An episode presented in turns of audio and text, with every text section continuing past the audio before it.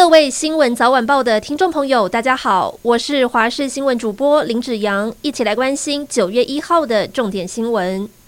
轩岚诺台风持续往台湾接近，气象达人彭启明更比喻，轩岚诺是今年地表最强台风，而轩岚诺并吞掉下方的热带性低气压，在卫星云图上显得又圆又胖，台风眼清晰可见。目前它的七级风暴风半径来到两百五十公里，气象专家指出，目前轩岚诺还在增强当中，预计未来接近台湾时，暴风半径可能来到三百公里。北部、东北部都会有明显强风势和雨势，千万不能掉以轻心。中国的无人机频频侵扰金门外岛，今天中午又有一架民用空拍机进入狮屿，进陷至水域上空。驻守部队示警驱离没有效果，立刻进行防卫射击，将空拍机给击落。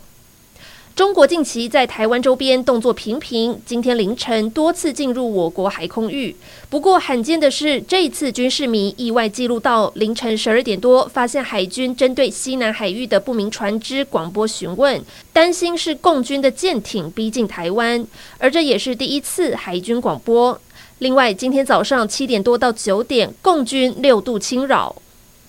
民进党基隆市长参选人蔡世应遭到时代力量指控，他在台北大学都计所的博士论文涉嫌抄袭，不只是一字不漏复制贴上，包含维基百科、中国百度网站都照抄不误。对此，蔡世应回应，自己毕业时都有经过论文比对系统检验，符合学术伦理，认为是对手恶意抹黑。台北大学则表示，接到检举案后，会依照规定召开审定委员会。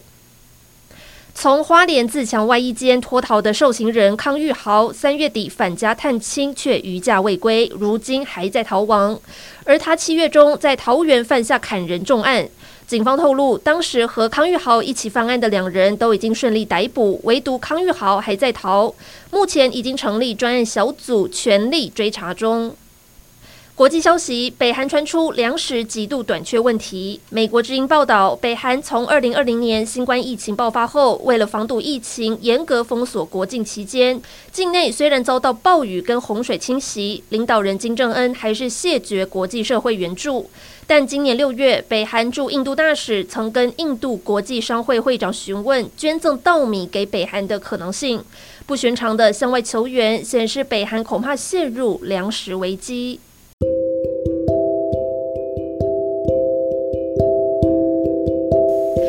以上就是这一节新闻内容，感谢您的收听，我们下次再会。